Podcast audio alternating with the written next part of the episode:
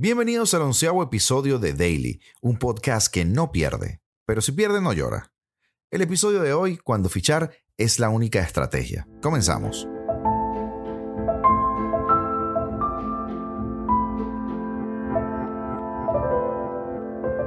Y la FIFA impone sanciones a Uruguay.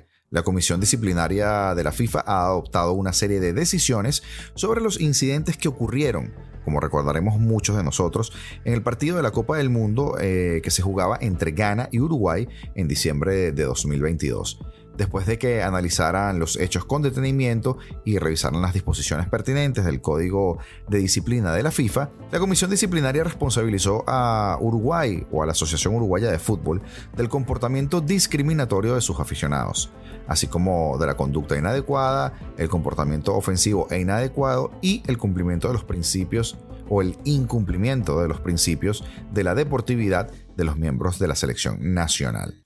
Asimismo, dicha comisión decidió sancionar también a los futbolistas uruguayos José María Jiménez, Fernando Muslera, Edison Cavani y Diego Godín.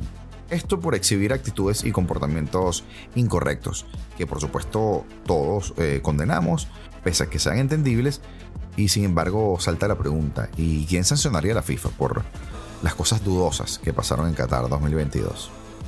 Bueno, José María Jiménez, suspensión de cuatro partidos, eh, servicio comunitario a través del fútbol y una multa económica. Fernando Muslera, la misma situación. Cuatro partidos, servicio comunitario, multa económica. Edison Cavani y Diego Godín, eh, suspensión de un partido para cada uno servicio comunitario a través del fútbol y una multa también para cada uno de ellos. Y con esto suponemos que acabará de momento este ciclo de persecuciones, sanciones, multas, etcétera, que lleva la FIFA en contra de las aficiones y por supuesto de las federaciones. Por otro lado, una noticia que recogemos con pinzas del diario Marca, eh, reza que Ceballos le dice no a la Premier y se ve renovado con el Real Madrid da la prioridad al conjunto blanco, a pesar de ser libre para negociar con cualquier otro club. Dani Ceballos está haciendo todo lo posible y casi que lo imposible por dar la vuelta a una situación que 10 días atrás no tenía otro camino que la salida del Real Madrid el próximo 30 de junio. Lo cierto es que lo está consiguiendo está dándole la vuelta a la papeleta y el debate interno en el club sobre plantear al andaluz una oferta de renovación ya existe. La situación no admitía duda alguna y las cuentas hechas por los dirigentes madridistas cara a la próxima temporada no pasaban por la presencia del centrocampista. De hecho, creo que muchas personas eh, que se dedican a la actualidad de los fichajes veían a Ceballos completamente fuera del Madrid. Sin embargo, el mismo jugador el jueves por la noche en el Santiago Bernabéu impresionó a Luis de la Fuente, nuevo seleccionador español y que también lo ha tenido en cuenta, por supuesto, eh, como por ejemplo en los Juegos de Tokio y no solo a él, sino pues también a la entidad blanca. El exjugador del Betis está convencido de estar en el camino correcto y tal es la confianza que se siente con fuerzas como para darle la espalda a ofertas importantes que le están llegando en los últimos días, especialmente una procedente de la Premier League que está comprando hasta las bolsas de papel. Ceballos no dudó ni un instante, rechazó la posibilidad y todo porque ve cercana la probabilidad de que continúe en el Real Madrid más allá del 30 de junio. Su situación contractual le permitiría negociar con cualquier otro club, pero toda esa gente que se le acerca recibe la misma respuesta. Abro comillas porque son declaraciones de Ceballos. Estoy en el mejor club del mundo y aquí quiero seguir. Y en otra nota que tiene que ver con Madrid, pero no con el Real Madrid, sino con el Atlético, tenemos que Miguel Ángel Gilmarín ha querido manifestarse a través de la web del Atlético sobre el arbitraje ante el Madrid. Y yo creo que se abre un nuevo episodio, no vamos a decir de guerra, pero un nuevo episodio áspero entre el Real Madrid y el Atlético de Madrid. Abro comillas, tengo un respeto máximo por el colectivo arbitral y estoy convencido de que su intención es siempre la mejor. Pero cualquiera que lo observe desde afuera puede ver que desde hace décadas casi siempre ocurre lo mismo por desgracia ya no sorprende a nadie, no es noticia, es algo muy evidente y solo hay que recordar la historia. Según Hill, abro comillas nuevamente, el Madrid es un club con un entorno muy fuerte, con muchos intereses a su alrededor. Crean tal presión que es normal que afecte a las personas que deben tomar decisiones. Son conscientes de lo que les espera si les perjudican con algún error o incluso con algún acierto. Es habitual la campaña contra quien consideran que les perjudica. El sistema es así, y desde el Atleti no podemos cambiarlo solos. Debemos competir hasta donde podamos y seguir trabajando para tener un sector más fuerte y más justo con todos los clubes. Ese estadio y el color de esa camiseta no debería empezar a la hora de tomar decisiones justas. Nuestros jugadores sufrieron ayer en el campo las consecuencias de toda esta presión y eso me indigna como a cualquier aficionado, sea del equipo que sea, que lo que espera es que haya una única vara de medir. Gilmarín destacó la jugada que marcó el desarrollo definitivo de la eliminatoria, abro comillas nuevamente. La segunda amarilla de ayer era obvia, indudable, ajustada a reglamento, pero con 0-1 en el minuto 71, jugándose el pase para semifinales de la Copa en su propio estadio, dejar al Madrid con 10 jugadores son palabras mayores. Nos hemos acostumbrado al sistema, leemos páginas y páginas en prensa, horas de radio y televisión en los días previos a un derby hablando de que hay que proteger a un jugador determinado en un equipo concreto. Sinceramente creo que quien no se protegió anoche fue Griezmann y a Morata, por ejemplo, que le frenaron a patadas, pero así es el sistema, comenta con rotundidad Miguel Ángel Gilmarín, el delegado del Atlético de Madrid, equipo que permite pancartas en su estadio que permite que sus aficionados hagan cánticos racistas afuera del estadio y que alberga nada más y nada menos que al Frente Atlético, que entre sus logros tiene el homicidio de dos personas. Este es Miguel Ángel Gilmarín.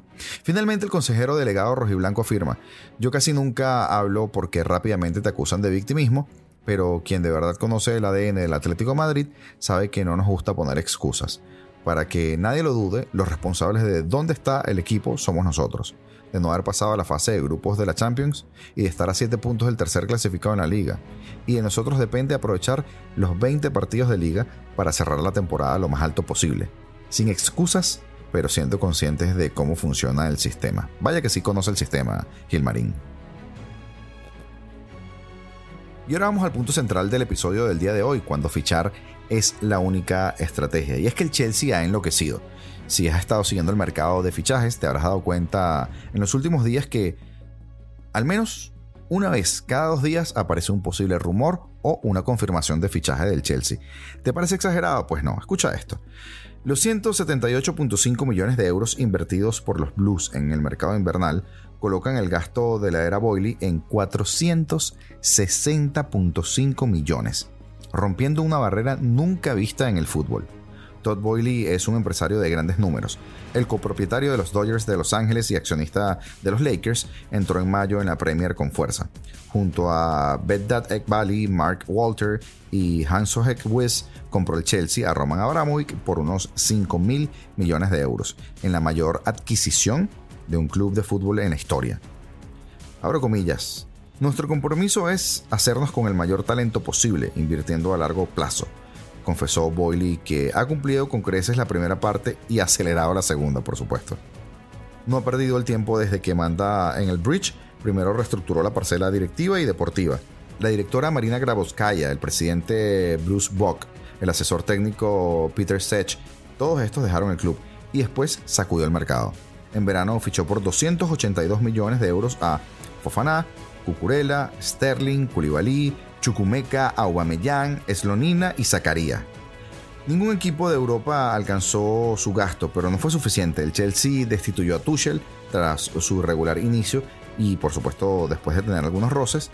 Y ahora comillas, no estábamos seguros de que Thomas compartiera nuestra visión, afirmó Boyle en Salt Conference. Sin embargo, la llegada de Potter no enderezó la marcha a Blue. Son décimos, están a 10 puntos de la Champions y hay una crisis enorme que quieren arreglar en el mercado. Con Christopher Beeble, el exdirector deportivo del RB Leipzig, y Paul Winstanley, ex jefe de scouting del Brighton, el Chelsea ha invertido en enero 178,5 millones.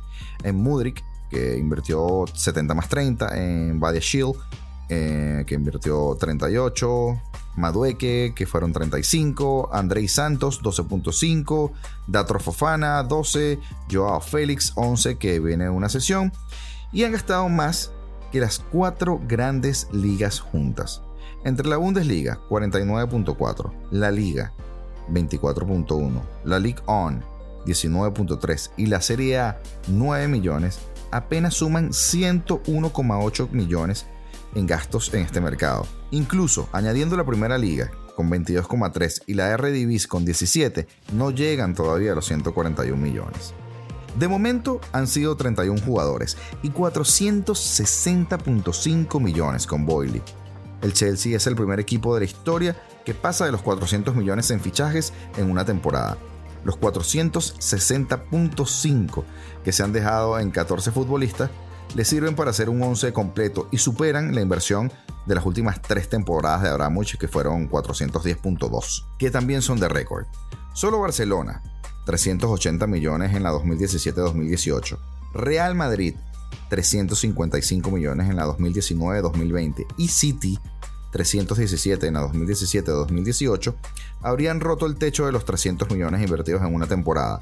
Boyle lo ha hecho añicos después de cumplir 8 meses en el bridge y todavía pueden llegar más, ampliando una plantilla con overbooking obvio que cuenta con 31 jugadores y por supuesto que estarán pensando en dar salidas. ¿Por qué fichan tanto?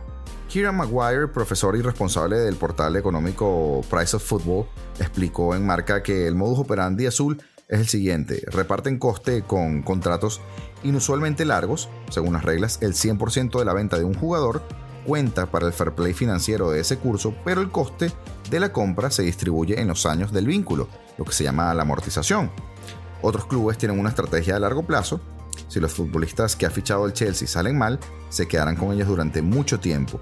Es una apuesta alta y con riesgo, y Mudrik hasta el 2031 y Shield hasta el 2030 dibujan en perfección ese plan. Y mientras todos los que tiramos de memoria recordamos que la mayoría de los equipos que se abalanzan en el mercado a tratar de tapar los huecos que tienen en plantilla, por lo general las cosas no salen como planean, ¿piensas tú que el Chelsea está tomando la estrategia correcta? Hasta aquí el episodio del día. Estamos en todas las redes, así que no dudes en seguirnos. Y recuerda que cada ladrón juzga por su condición. Hasta mañana.